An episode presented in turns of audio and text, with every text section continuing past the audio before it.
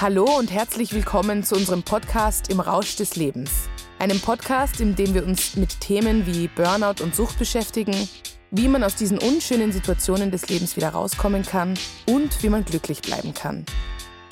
Mein Name ist Verena Tietze. Ich bin 37 Jahre alt und heute führe ich ein glückliches und erfülltes Leben. Dafür musste ich aber erstmal durch ein Burnout und einen Alkoholentzug. Gemeinsam mit Professor Michael Musalek, Psychiater und Psychotherapeut und Vorstand des Instituts für Sozialästhetik und psychische Gesundheit an der Sigmund Freud Universität, werden wir Folge für Folge Themen aufbereiten, die mich, aber auch so viele Menschen da draußen beschäftigen. Und wir werden eines feststellen, dass der Rausch des Lebens so viel besser sein kann, wenn er nicht aus Alkohol besteht. Hallo und herzlich willkommen zu einer neuen Folge Musalek und Tietze im Rausch des Lebens. Hallo, Herr Professor Musalek, wie geht's Ihnen denn heute? Es ist wunderschön heute. Wir haben jetzt äh, Spätsommer und es ist noch sehr, sehr warm. Und insofern äh, fühle ich mich sehr wohl und freue mich auf das heutige Gespräch. Und wie geht's Ihnen?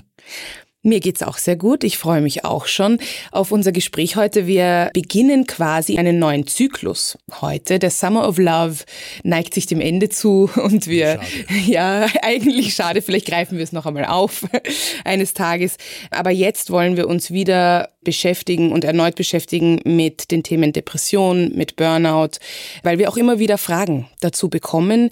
Und diese Folge wird sich besonders beschäftigen mit ersten Anzeichen, was es überhaupt ist. Genau, und da werden wir ein bisschen näher drauf eingehen.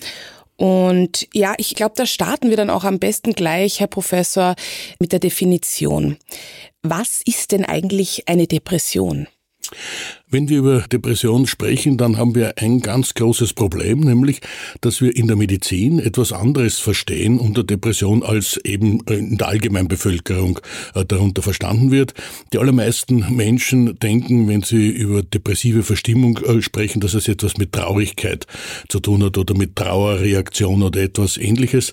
Das ist es aus medizinischer Sicht gar nicht. Das Wesentlichste der Depression ist ein Gefühl der Gefühllosigkeit. Das das heißt, es äh, zeigt sich, äh, dass wir plötzlich nicht mehr Lust empfinden können, dass wir nicht mehr Freude empfinden können, dass wir nicht mehr genießen können. Und meist ist das kombiniert ganz typischerweise mit einer Antriebsminderung. Das heißt, wir haben keine Kraft. Das kann so weit gehen, dass man in der Früh nicht aus dem Bett herauskommt.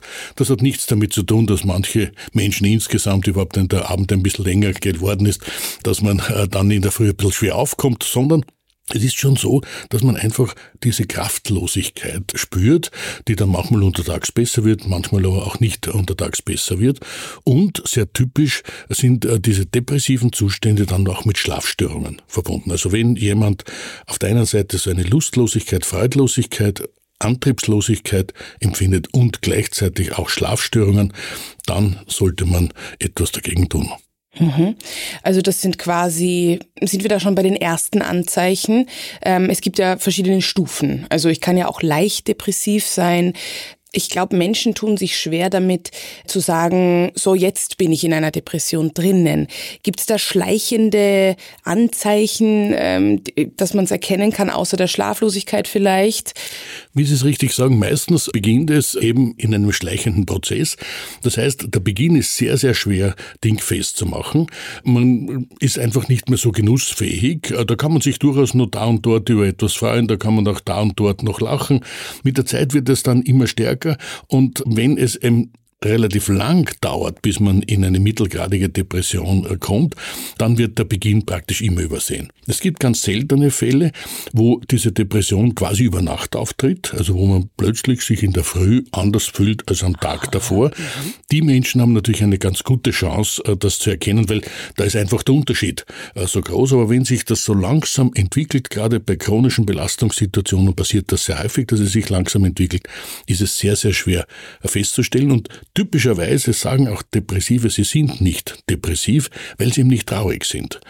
Sie haben also keine negative Stimmung in dem Sinn, sondern es kommt dieses Gefühl zunehmender Gefühllosigkeit auf. Mhm. Das ist spannend, dass Sie das sagen, weil da kann ich gut bei mir das Ding festmachen quasi. Ich habe auch überhaupt nicht gedacht, dass ich in einer depressiven Verstimmung bin, beziehungsweise ich hatte ja ein Burnout, aber ein Burnout wird ja eigentlich auch diagnostiziert als mittelgradige Depression, zumindest war das bei mir. So, da kommen wir vielleicht noch drauf zu sprechen. Aber bei mir war es so, ich hatte tatsächlich auch sehr euphorische Momente. Also ich hatte euphorische Momente und dann hatte ich aber danach immer wieder Panikattacken, dann Angstzustände. Also was ich jetzt rückblickend sagen kann, ist, dass ich quasi sehr instabil war oder so fühlt sich das, hat sich das angefühlt. Also keine Stabilität im Leben, sondern rauf und runter und dann sehr abhängig vom Außen oder wie das Außen auf mich reagiert. Dann kam eben der Arbeitsstress dazu und was bei mir wirklich der Fall war, war, dass ich es überhaupt nicht erkannt habe. Was ich mich heute frage, ist, war das, weil ich nicht genug reflektiert habe oder ist das auch gesellschaftlich einfach sehr schwer, also dass das Außen das bei mir erkennt oder ja, also würden Sie meinen, ich hätte eine Chance gehabt, es früher zu erkennen? Also eine Depression ist immer schwer zu erkennen. Übrigens auch durchaus für Ärzte schwer zu erkennen. Und es ist von der Diagnostik her wahrscheinlich überhaupt der schwierigste Bereich, den wir äh, hier äh, in der Psychiatrie auch haben. Vor allem in den Übergangsstadien ist es sehr, sehr schwer zu erkennen weil es eben so ein, ein schleichender Prozess ist. Das Typische der Depression ist die Überforderung. Man fühlt sich völlig überfordert, weil eben die Antriebslage einfach nicht mehr so ist, dass man eben all das erledigen kann, was man erledigen möchte. Das zeigt sich zuerst in der beruflichen Belastung und Überlastung, aber dann später natürlich auch durchaus bei alltäglichen Gegebenheiten und Tätigkeiten, dass man davon überfordert ist. Und wenn die jetzt überfordert sind, dann reagieren wir sehr oft mit Angst und daher gibt es auch eine ganz enge Beziehung ah, äh, ja. zwischen Angstsymptomen und der Depression. Manchmal ist es sogar überhaupt die Angst das erste Symptom davon, dass eben uns auffällt, während ja diese andere Überforderung noch nicht als solche wahrgenommen wird. Sehr typisch ist auch, dass viele Menschen mit Depressionen eben sagen, ich habe nicht eine psychische Störung oder etwas ähnliches, sondern ich bin einfach nicht mehr so leistungsfähig, ich bin faul, ich schaffe es äh, einfach nicht mehr bis hin dann, je nachdem aus welcher Glaubensrichtung man kommt, dass man ein Sünder ist, äh, dass man schuldbeladen ist oder etwas ähnliches. Also sehr, sehr typisch ist, dass der Depressive sich eben nicht als Depressiver erkennt. Mhm. Genau das hatte ich auch. Also dieses, ich habe versagt. Ich habe auf allen Ebenen versagt. Und immer wenn quasi eine kleine Kritik kam, habe ich auch gleich schon wieder versagt. Also heute würde ich sagen, bin ich viel resilienter. Also mich kann das auch gar nicht mehr so umwerfen, wenn jemand jetzt eine Kritik äußert. Und das war zum Beispiel ganz extrem. Also es war, ob es die Chefin war oder auch aus der Familie oder auch von Freunden, konnte ich mit Kritik ganz schlecht umgehen. Also das finde ich sehr interessant. Das heißt, stimmen Sie dazu, ist, ist Burnout quasi immer eine Depression und wenn ja, ist es quasi eine mit also zeitlich begrenzte Depression oder wie kann man den Burnout definieren oder, oder abspalten von der Depression? Burnout und Depression haben natürlich einige Überschneidungsflächen, aber prinzipiell äh, sind es zwei ganz unterschiedliche Dinge. Denn das Burnout äh, beginnt ja im Gesunden. Typischerweise hat man Zeichen der Erschöpfung. Es kommt zur Leistungsreduktion, sowohl äh, im objektiven Sinn wie auch im subjektiven Erleben und eine Entfremdung sich selbst gegenüber, also am Beginn der Arbeitssituation gegenüber, dann später den Arbeitskollegen gegenüber und zuletzt auch sich selbst gegenüber. Und wenn diese drei Dinge äh, zusammenkommen, die Entfremdung, äh, die Erschöpfungszustände und eben die Leistungsreduktion, dann sprechen wir definitionsgemäß von einem Burnout. Mhm. Im ersten Stadium, wo die Menschen noch gesund sind, aber schon eben diese ersten Anzeichen haben, sind sie sicher noch nicht depressiv. Auch im zweiten Stadium haben wir in der Regel noch keine depressiven äh, Zeichen, aber im dritten Stadium, also im letzten Stadium und dann also, wenn es voll ausgeprägt ist, dann bricht das gesamte System zusammen und es kommt eben auch zur Depression. Das heißt, Burnout und Depression haben schon vor allem im letzten Zustand dann etwas miteinander zu tun, am Beginn aber überhaupt nicht. Es ist auch so, dass viele Menschen, die eine Depression haben, kein Burnout haben, weil Burnout ist ja immer gebunden an eine Überlastung am Arbeitsplatz. Was immer dieser Arbeitsplatz ist, ob das eine bezahlte oder unbezahlte Arbeit ist, da gibt es keine Unterschiede. Aber es geht mhm. also um diese Überlastung. Wir können aber natürlich auch andere psychische chronische Belastungen haben, zum Beispiel Beziehungsstörungen, die letztlich in eine Depression äh, führen können. Und es gibt auch eine ganze Reihe von Depressionen, wo wir keinen direkten Auslöser finden. Es gibt ja hier eine genetische Konstellation, die zumindest das Auftreten von Depressionen begünstigt.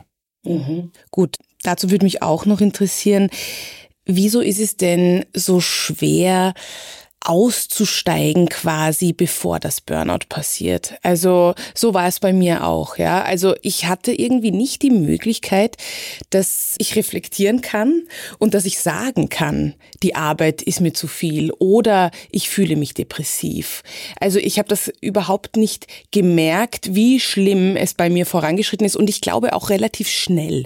Also ich glaube, dass das in den letzten Monaten sehr rasant schlimmer geworden ist. Ist es, weil es auch ein Tabuthema ist oder weil wir eben nicht sehr offen darüber reden in unserer Gesellschaft? Oder was hat es da noch für Punkte? Es hat natürlich etwas mit dem Tabu zu tun, denn ohne Zweifel eine psychische Krankheit ist noch immer massiv tabuisiert und es gibt niemanden, der sagt mit Begeisterung, ich bin jetzt psychisch krank. Natürlich nicht. Aber das äh, scheint mir hier im Einzelfall nicht wirklich der entscheidende Punkt zu sein, sondern das Wesentliche ist, dass wir, wenn wir in Überforderungssituationen kommen, dann wollen wir es ja schaffen. Und dann versuchen wir einfach noch mehr zu tun. Und äh, damit kommen wir in einen Teufelskreislauf hinein. Wir überlasten uns noch mehr. Durch die Überlastung wird auch die Depression stärker. Damit sind wir noch weniger belastbar. Und damit kommt es dann irgendwann einmal zu einem Zusammenbruch. Am Beginn versucht jeder es zu kompensieren. Das Zweite und sehr typische ist, dass Depression ganz eng verbunden ist mit einer Selbstwertproblematik. Mhm. Also man ja. entwertet sich selbst und fühlt sich eben als Versager, als Sünder, als jemand, der schuldig ist, als jemand, der einfach nicht leistungsfähig ist, als äh, jemand, der faul ist oder der auch nicht mehr teilnehmen kann, der unfähig ist, äh, Beziehungen zu führen oder Beziehungen zu halten. Und all das führt natürlich dazu, dass wir noch dünnhäutiger werden und noch weniger belastbar werden. Und das ist ein zweiter Teufelskreis, der hier in Gang kommt. Also die Stigmatisierung die spielt schon mit auch eine Rolle, vor allem dabei, dass man dann sehr, sehr spät erst in Behandlung geht.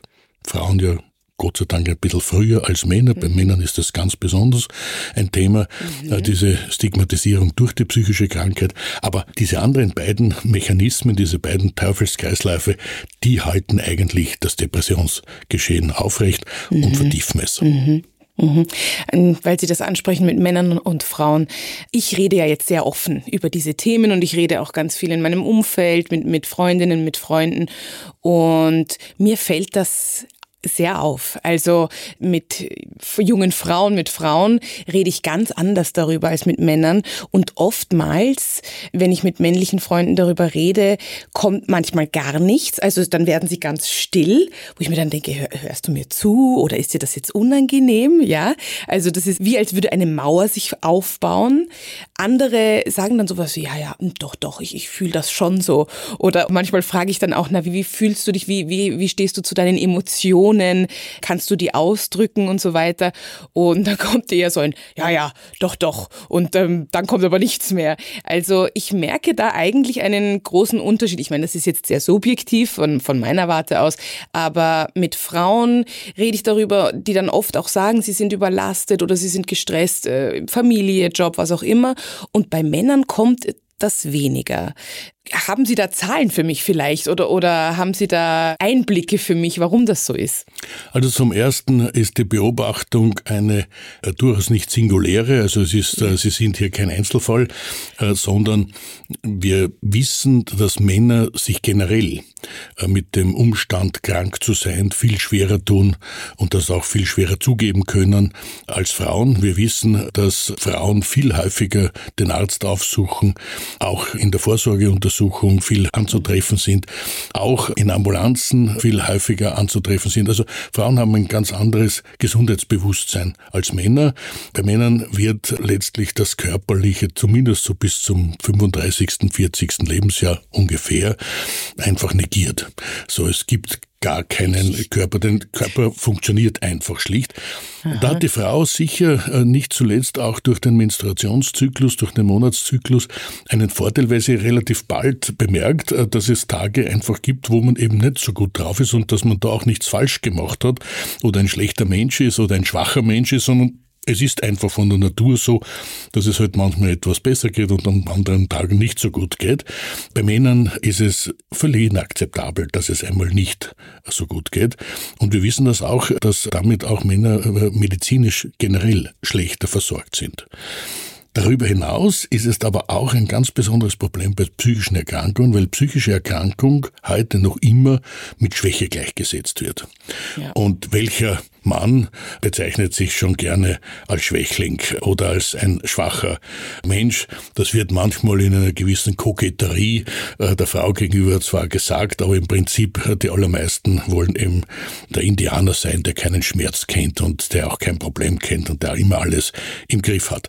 Das heißt, wir haben hier einen großen Unterschied. Wenn Sie mich nach Zahlen äh, fragen, gibt es natürlich eine, eine Fülle äh, von mhm, verschiedenen mhm. Untersuchungen. Allerdings die Zahlen schwanken so stark, dass äh, man sich darauf beschränken muss, dass wir sagen müssen, Männer sind generell weniger bereit, über ihre Krankheiten zu sprechen und ganz besonders auch bei psychischen Erkrankungen. Das zeigt sich auch bei den Zahlen der Depression wo immer äh, herauskommt bei allen Untersuchungen, diesbezüglichen Untersuchungen, dass Frauen viel häufiger an Depressionen leiden als Männern.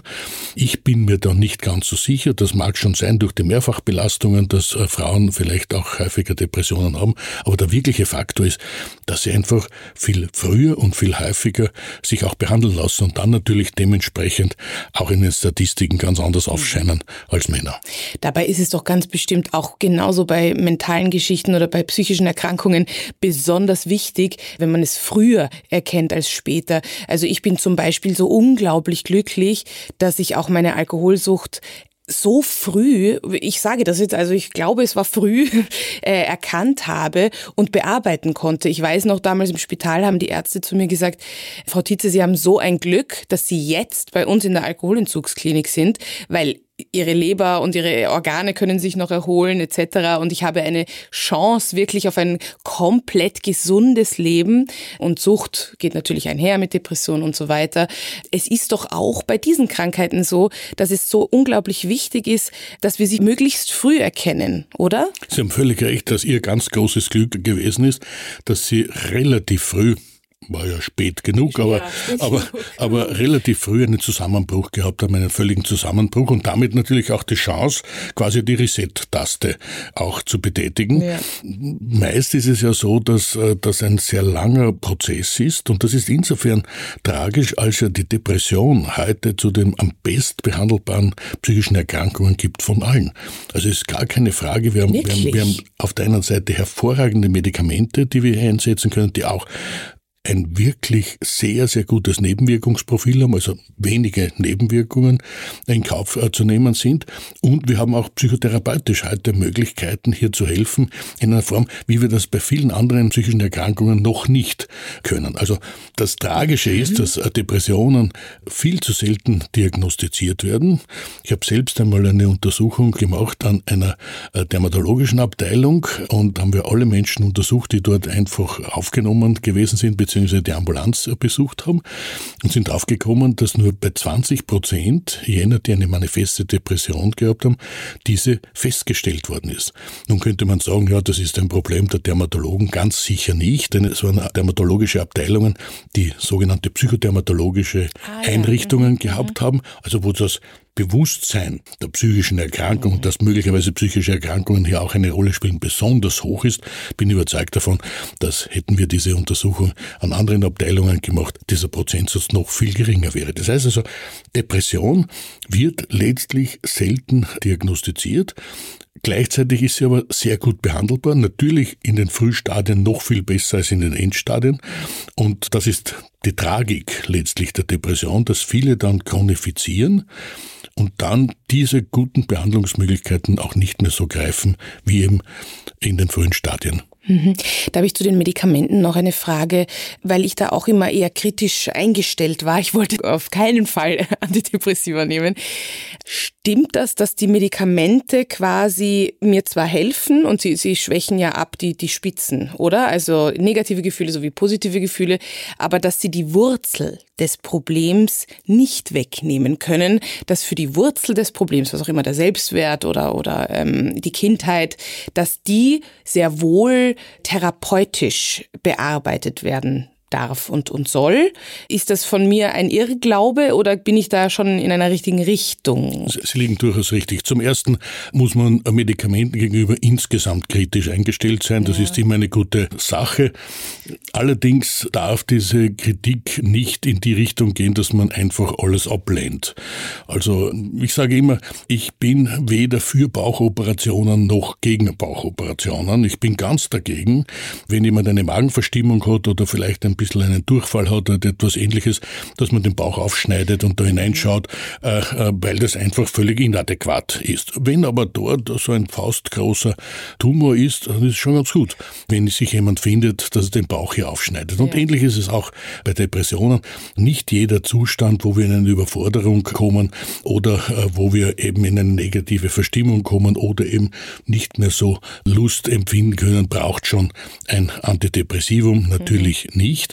Das Antidepressivum kann auch die Person nicht verändern, kann natürlich auch die Lebenssituation nicht verändern, aber was verändern kann, ist, dass wir in eine Gefühlslage kommen, dass wir etwas verändern können. Also das Entscheidende ist, es ist die Grundlage dafür, dass ich überhaupt so viel Antrieb habe oder auch so viel Erlebnisfähigkeit habe, dass ich an meinem Leben etwas grundlegend ändern kann. Das heißt, eine Depressionsbehandlung braucht immer beides, wenn es eine Medikamente braucht, nämlich auch Psychotherapie. Gar keine Frage. Ja. Wobei mhm. Psychotherapie jetzt nicht heißen muss, äh, dass man die nächsten fünf Jahre in eine psychoanalytische Therapie unbedingt gehen muss. Auch da braucht es dann wieder Augenmaß, mhm. einfach herauszufinden, wie viel Psychotherapie brauche ich oder nicht.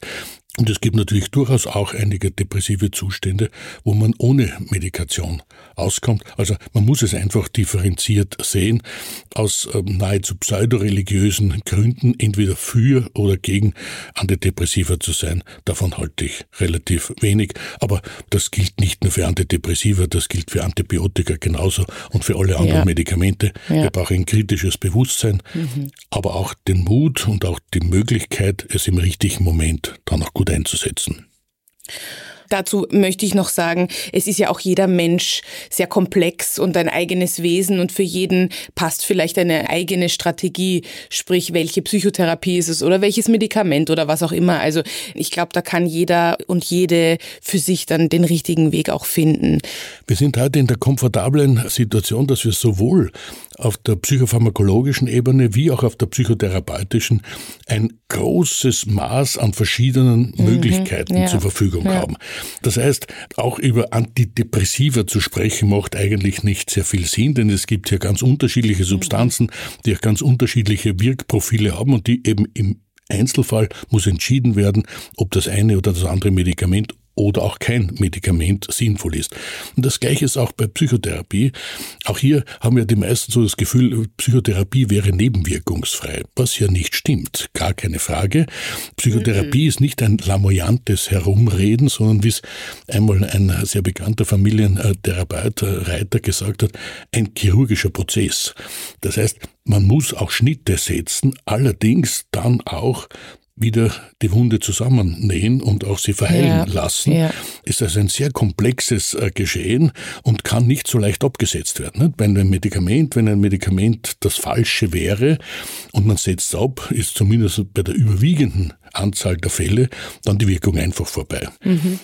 Psychotherapie kann man nicht einfach so absetzen, sondern es ist ein Prozess, in dem man selbst involviert ist und der natürlich auch, wenn die Psychotherapie nicht mehr professionell betrieben wird, einfach noch weiter geht. Und dementsprechend ist auch die Verantwortung des äh, Psychotherapeuten hier eine ganz besonders hohe. Mhm. Wir haben jetzt äh, sehr viel über die Theorie der Depression gesprochen. Da gäbe es natürlich noch sehr viel mehr zu erzählen und wir werden ja in diesem Podcast auch immer wieder darauf zurückkommen. Aber wie war es eigentlich bei Ihnen? Wie haben Sie es erlebt. Äh, Sie haben sich ja nicht mit Psychopharmakologie beschäftigt, äh, mhm. sondern Sie sind irgendwann einmal da vor einer Tablette gesessen oder es ist Ihnen gesagt worden, jetzt nehmen Sie das oder sollten Sie das nehmen. Wie ist Ihnen da dabei gegangen? Mhm. Ja, das ist eine, eine spannende Geschichte. Also gerne hake ich dabei zwei Sachen ein. Einmal eben diese Medikamente und dann, wie es mir mit meiner Therapeutin auch ging. Ich habe mich eben sehr lange gewehrt gegen die Antidepressiva. Ich dachte, ich brauche das nicht. Es ging mir furchtbar schlecht. Ich konnte ja mich weder bewegen noch noch habe ich regelmäßig gegessen, noch konnte ich schlafen und ich habe mich trotzdem gewehrt. Also an dieser Stelle vielleicht auch an unsere Hörerinnen und Hörer. Es ist nicht etwas Schlimmes, was da passiert, wenn man sich darauf einlässt, besonders wenn es einem sehr schlecht geht. Und genau, ich bin ja dann im Herbst 2020 auch in eine Klinik eingecheckt und dort haben dann die Ärzte und Ärztinnen gemeint, so Frau Tietze, Sie müssen sich jetzt einlassen auf das, was wir Ihnen hier verschreiben. Wir möchten, dass es Ihnen besser geht. Und dann habe ich Antidepressiva verschrieben bekommen und, und hatte irgendwie da kaum mehr eine Wahl, sondern habe mich darauf eingelassen und habe eine sehr niedrige Dosis bekommen. Und es war mir nicht recht. Also es war mir wirklich nicht recht. Und ich hatte auch Nebenwirkungen. Also in den ersten paar Wochen war mir auch schwindlig ein bisschen. Und also es hat auch ein bisschen gedauert, dass ich mich darauf äh, einstelle. Und was bei mir spannend ist, ist, dass da so viel aufeinander geprallt ist, weil ich kam dann äh, eine Woche später auch schon in die Alkoholentzugs Klinik. Und das heißt, bei mir war volle Ladung alles da. Also stationäre Behandlung. Das heißt, jeden Tag Gruppentherapie, jeden Tag so etwas wie malen oder, oder ähm, sich mit mir beschäftigen oder eben im Wald spazieren gehen und zusätzlich die Medikamente. Also bei mir war volles Programm und.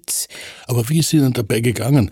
Äh, haben ja. Sie sich da ausgeliefert gefühlt? Äh, denn meine, wenn jetzt jemand sagt, das hast du zu tun, ja. dann ist ja die normale Reaktion darauf, dass man sagt, na, sicher nicht. nicht? Also ja. das mache ich jetzt einmal ja. nicht. Wie ist es dann dazu gekommen, dass Sie dieses Ausgeliefertsein irgendwie mhm. überwunden haben? Da habe ich aufgegeben an der Stelle. Also da war ich, ich hatte schon so aufgegeben, dass ich quasi gesagt habe, ja gut, dann gebt mir diese Medikamente, dann gehe ich in diese Klinik. Also ist schon egal. Es ist genau, ja. es ist schon egal. Ich mache das jetzt. Es geht mir so schlecht. Also bei mir war es ja so, dass das Burnout passiert ist im Februar. Das heißt also Burnout, da bin ich in den Krankenstand gegangen und dann habe ich versucht, mich mit alten Taktiken über Wasser zu halten. Sprich, ich habe ja weiter getrunken, ich habe Männer getroffen, ich habe versucht Party zu machen. Das sage ich jetzt unter Anführungszeichen. Also ich habe ja versucht versucht, an meinem alten Leben festzuhalten, um, also um das eigentlich zu ignorieren, das Burnout auch, ja. Also das war quasi ein Leugnen. Ich habe ja das geleugnet, dass es mir so schlecht geht. Und dann der Moment, wo ich die Medikamente genommen habe und auch entschlossen habe, in die Klinik zu gehen, das war ein positives Aufgeben, weil es war ja ein, so, und jetzt lasse ich mich fallen und jetzt gebe ich mich dem hin. Und die anderen sollen einmal was machen. Ja, genau. Ja, ich weiß, das ist auch nicht ideal vielleicht. Ja, aber es war so. Aber es ist sehr typisch und ich denke, ah, es ist ganz, ja, äh, ganz, ganz wichtig, ja. dass man auch das zugeben kann. Ja. Denn natürlich, idealerweise ist, ja, wir machen jetzt gemeinsam Therapie und wir arbeiten eine gemeinsame Strategie, aber in der Realität sieht es eben so aus, wie es ist. Ja, also es war quasi so und jetzt. Ich lasse mich drauf ein. Also das schon. Und das ist vielleicht auch ein Knackpunkt. Also dieses so, ich verstehe, ich brauche Hilfe, weil das habe ich am Anfang nicht gehabt, sondern ich brauche Hilfe und ich nehme sie an, die Hilfe. Und ich gehe jetzt in die Klinik oder ich nehme jetzt die Tabletten. Und auch ein gewisses Grundvertrauen in diese ja. Menschen, die ja. da jetzt eben genau. Äh, dann entscheiden, was sie, ja. was sie zu nehmen haben oder nicht zu ja, nehmen. Ja, oder ich gehe jetzt in diese Gruppentherapie und ich mache aber das auch ernsthaft. Also mhm. nicht, ich setze mich da rein und höre nicht zu, sondern ich mache das jetzt, weil ich will, dass es mir besser geht. Also da ist was passiert. Das war erst ein halbes Jahr später. Also erst so im September ist dann irgendwie dieser Knopf aufgegangen, dass ich mir dachte, ich nehme das an, es geht mir wirklich so schlecht, ich möchte, dass es mir besser geht und ich möchte nicht mehr in die Bar gehen, mich betrinken bis zur Besinnungslosigkeit, um dann irgendwo aufzuwachen. Ähm, ich möchte dieses Rad, das ich ja sehr, sehr oft gesponnen habe, ich will es nicht mehr so machen, sondern ich nehme jetzt endlich einen neuen Weg an. Oder ich versuche jetzt endlich einen neuen Weg. Also ich bin ja trotzdem in der Klinik gesessen und habe mir gewünscht, ach, wäre ich doch nur in einer Bar. Weil die Bar ist einfach viel einfacher. Also die Flasche Wein, ist wirklich einfacher als die Gruppentherapie äh, im Waldviertel. Ja, also, oder damals noch. Wenn man das von außen betrachtet, dann zeigt sich also das Erste und das Wesentlichste ist, dass man den Zustand so akzeptiert, wie er ist, ja. dass man eben hier gefangen ist und dann aber auch Veränderung letztlich zulässt. Am Beginn kann man sie selbst noch nicht in die Hand nehmen. Da braucht es einfach Hilfestellungen und da braucht es auch ein gewisses Grundvertrauen und äh, das haben sie Gott sei Dank auch sehr rasch aufgebracht. Ich kann aus der Praxis sagen, oft dauert das sehr, sehr lange, manchmal sogar ein bis zwei Jahre, bis jemand dann so viel Vertrauen hat, dass ja. er dann wirklich etwas tut. Wir haben ja rein von der Statistik her bei der Alkoholkrankheit gehen also Menschen erst in Therapie im Schnitt nach acht Jahren, also acht Jahre schon manifeste Alkoholerkrankung und dann finden sie erst den Weg äh, zu einer Therapie. Das heißt, da gibt es natürlich einige, die das viel früher machen, da mhm. gehören Sie mhm. Gott sei Dank dazu, mhm. aber da gibt es auch einige, die das viel, viel später machen. Da ja Alkoholkrankheit auch eine tödliche Krankheit ist, müssen wir leider sagen, manche erleben dann die Therapie gar nicht mehr. Ja. Wir werden in der nächsten Folge übrigens da auch drüber sprechen, weil da gehen wir ein auf Depression und Sucht und wie sie zusammenhängen und da kann ich auch gerne noch ein bisschen mehr von, von meiner Sucht erzählen. Was ich noch nur kurz noch anreißen wollte, weil Sie das erwähnt hatten, die Therapie. Bei meiner Therapeutin war es so, ich kann mich noch gut erinnern, ich habe begonnen mit der Therapie und nach zwei Monaten war ich so frustriert und habe zu meiner Therapeutin gemeint, was ist denn da los? Jetzt bin ich seit zwei Monaten in Therapie und ich bin immer noch nicht geheilt. Und wieso dauert es denn so lange? Und ich weiß noch, ich war recht aggressiv ihr gegenüber und da ich, muss ich nur schmunzeln, weil sie das erwähnt haben, wegen fünf Jahre oder drei Jahre oder wie auch immer, wie lange es dauern kann oder auch nicht, ja. Aber jetzt rückblickend kann ich auf jeden Fall sagen, zwei Monate haben nicht ausgereicht, um meine gesamten letzten 20 Jahre da aufzurollen, ja, oder gesünder zu sein. Aber jetzt drei Jahre später später fühle ich mich schon sehr stabil zum Beispiel. Also nur, dass man vielleicht sich da ein bisschen ähm, orientieren kann. Ich bin ja seit drei Jahren in Therapie und da hat sich unglaublich viel getan in diesen drei Jahren. Also ich glaube, schon in ein oder zwei Jahren kann man so viel bewirken, wenn man sich wirklich mit sich auseinandersetzt und wenn man diese Reise ernst nimmt. Also ich glaube, das ist auch ein ganz wichtiger Punkt, dass man das wirklich möchte, weil meine Therapeutin kann mir natürlich super guten Input geben, aber wenn ich es nicht hören will oder wenn ich mich nicht darauf einlassen will, dann wird es schwierig, oder? Vielleicht abschließend noch das als Frage. Ähm, das, was ganz wesentlich gewesen ist, ist, dass sie diese Frustration, die sie erlebt haben, die übrigens sehr, sehr typisch ist äh, für eine Therapie. Die allermeisten ja. haben ja die Vorstellung, ich gehe jetzt in Therapie und dann tut sich etwas. Und es tut sich nichts, sondern man kann ja selbst immer etwas tun. Und dass man das aber auch zum Ausdruck bringt und dass man das auch mit der Therapeutin bespricht, dass man sie auch dann den Kopf wirft und sagt, was ist da los? Wie geht's denn hier weiter? Das ist eine echte Chance zu einer guten therapeutischen Beziehung, nämlich dass diese Beziehung auch auf Ehrlichkeit basiert und eben vertieft wird. Und wir wissen heute, dass das Entscheidende bei der Therapie nicht so sehr die Methode ist, also das, was man sagt, sondern ob es gelingt, eine gute therapeutische Beziehung aufzubauen. Eine, die mhm. wirklich auf Vertrauen aufbaut. Und das haben sie geschafft damit. Also dieser Ausbruch ja warum geht denn da nichts weiter? Der war eigentlich ganz entscheidend für die weitere Wirklich? Therapie. Ach, das ist ja spannend. Das wusste ich nicht, ja. Na, interessant, ja. Ja, und ich habe mich dann auch sehr gut auf sie einlassen können. Ich habe auch, ähm, also ich finde, man entwickelt sehr viele Gefühle zu seiner, also ich zu meiner Therapeutin habe sehr viele positive, liebende Gefühle entwickelt. Aber ich glaube, das war gut so, weil dadurch habe ich ihr volles Vertrauen geschenkt. Und, und das war der Startschuss, den ja, Sie ihr gegeben mhm, haben dafür. Mhm, ja. Aha, ja, ja, das, vielen Dank, ja. Gut, also ich glaube, wir neigen uns dem Ende zu. Super spannende Folge. Vielen Dank, Herr Professor Musalek. Sehr, sehr gerne.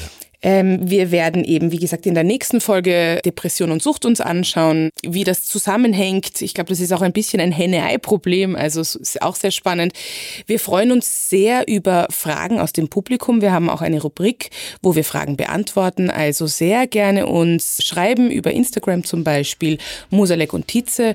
Und wir freuen uns schon auf die nächste Folge.